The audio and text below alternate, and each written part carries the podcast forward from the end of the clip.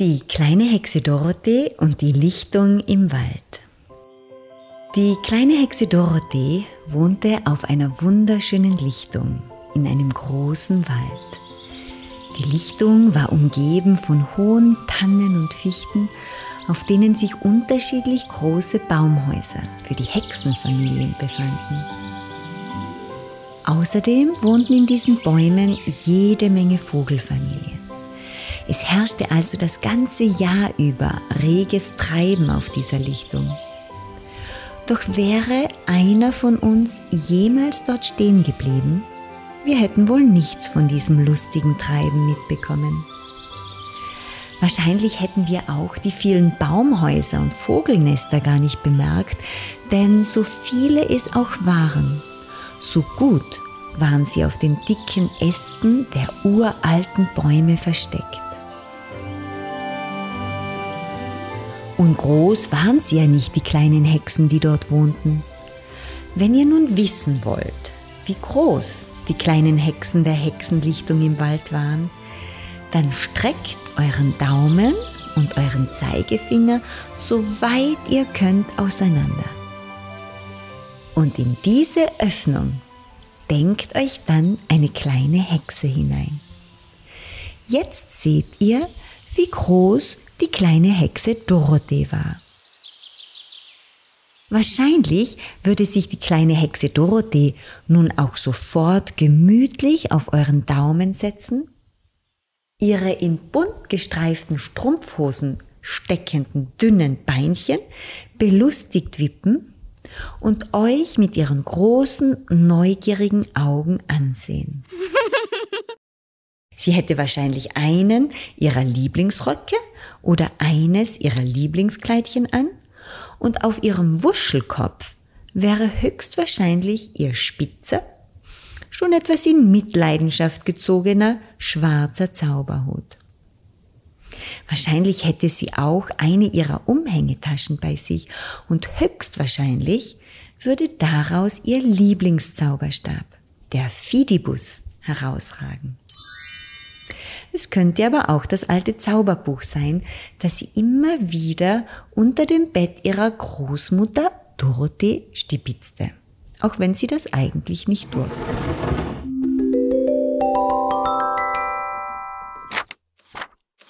Doch die kleine Hexe Dorothee tat viele Sachen, die sie eigentlich nicht durfte. Sie wusste das, aber sie konnte nicht anders.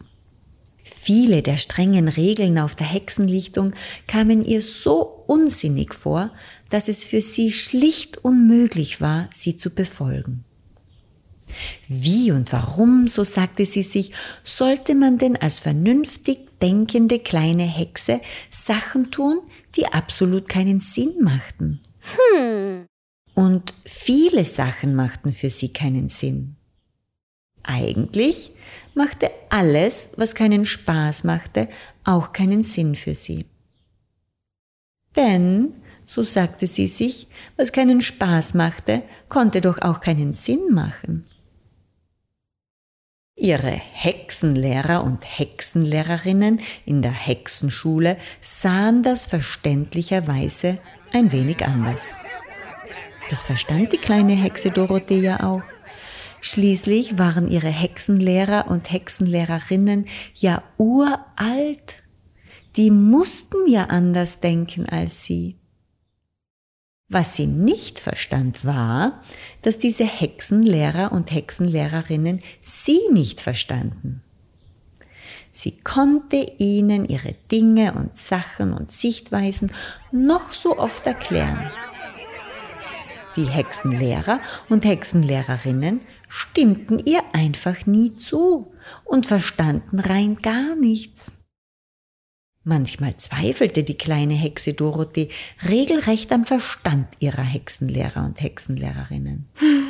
Dass die aber auch gar nichts begriffen. Wie konnte man denn gleichzeitig bloß so dumm und so gescheit sein? Das verstand sie nicht. Dabei verstand sie so vieles anderes. Und meistens musste sie dann einfach unverrichteter Dinge ihrer Wege gehen. Wenn ihre Hexenlehrer und Hexenlehrerinnen nichts von ihr lernen wollten, so sagte sie sich, dann mussten sie eben in ihrer Dummheit bleiben. Sie hätte sich natürlich gewünscht, dass auch ihre Hexenlehrer und Hexenlehrerinnen ihr gegenüber so großzügig gewesen wären. Aber das waren sie leider nicht. Sie stöhnten und schimpften und jammerten über die kleine Hexe Dorothee, dass es ein einziger Jammer war. Doch da auch viele andere auf der Hexenlichtung ähnlich über die kleine Hexe Dorothee dachten, fanden sie leider Gottes immer Gehör. Gott sei Dank machte das der kleinen Hexe Dorothee nicht allzu viel aus. Sie wusste ja, dass ältere Hexen oft sehr kompliziert sein konnten. Und wenn sie das so wollten, dann musste man sie eben lassen. Außerdem hatte sie nicht wirklich genug Zeit, lang darüber nachzudenken. Ihre Tage waren ja ohnehin viel zu kurz für alles, was sie so machen wollte. Und Gott sei Dank hatte sie ein paar Freunde, die ähnlich dachten wie sie und die ähnlich abenteuerlustig wie sie waren und mit denen sie deshalb von allen Bewohnern der Waldlichtung am allerliebsten ihre Zeit verbrachte.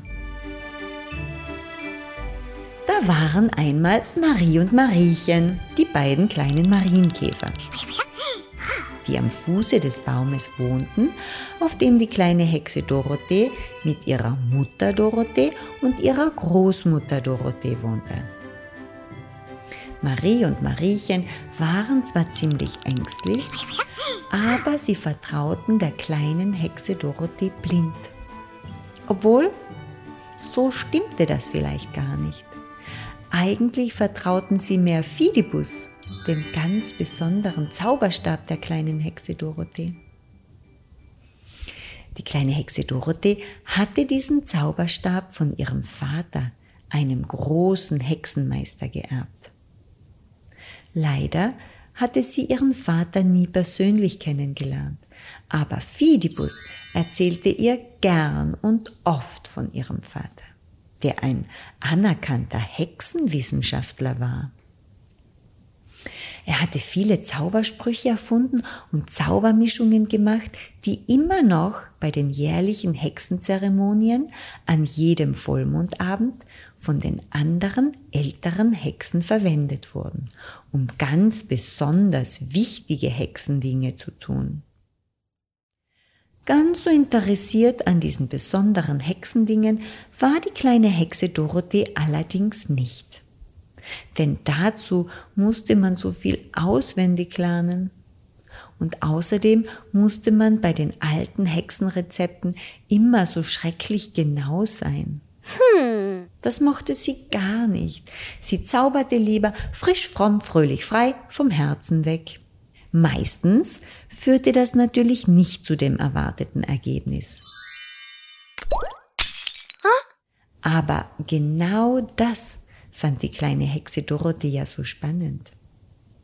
Wenn man schon wusste, was einen erwartete, wieso sollte man es dann noch tun? fragte sie sich. Marie und Mariechen sahen das ein wenig anders. Aber das durften sie ja auch. Für die kleine Hexe Dorothee war es jedenfalls kein Problem, wenn andere anderer Meinung waren. Wie langweilig wäre es doch, so sagte sie sich, wären wir alle immer der gleichen Meinung. Herr Spitz der Specht sah das leider auch nicht so. Er hatte gerne recht. Und er mochte es gar nicht, wenn ihm jemand widersprach. Unglücklicherweise passierte ihm das sehr oft, denn die kleine Hexe Dorothee wohnte direkt unter ihm. Und sie ließ sich, wie er oft genug tadelnd feststellte, nur sehr schwer etwas beibringen. Das sah die kleine Hexe Dorothee wiederum gar nicht so. Sie mochte Herrn Spitz, den Specht, auch wenn er von allen Spechten, die sie kannte, eindeutig der strengste war. Und das sollte was heißen, denn alle Spechte, die sie kannte, waren leider sehr streng. Sie mussten wohl, so sagte sie sich, alle irgendwie miteinander verwandt sein.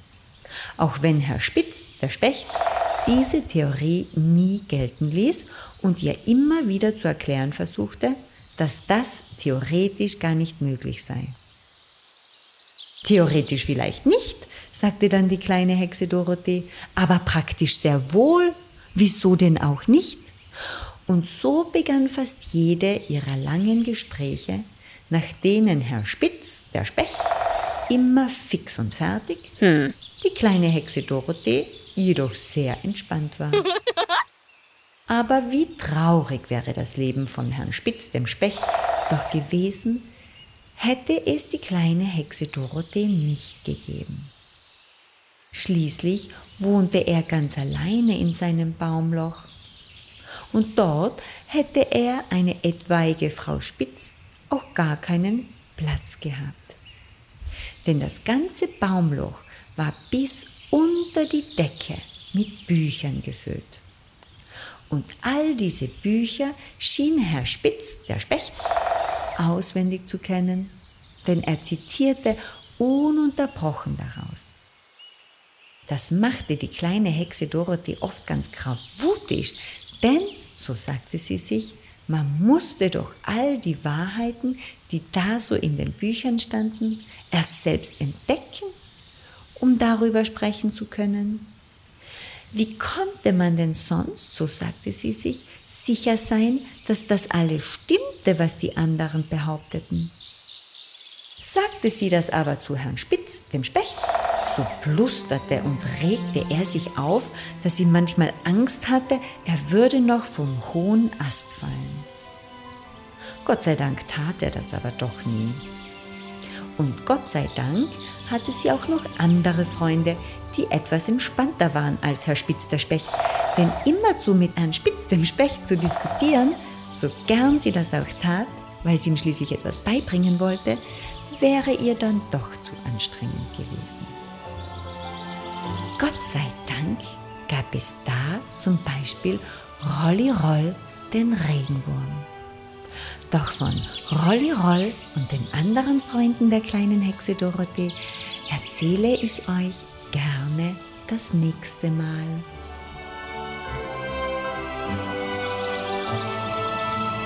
Das war die erste Folge von Die kleine Hexe Dorothee. Erzählt von Silvia Ebner.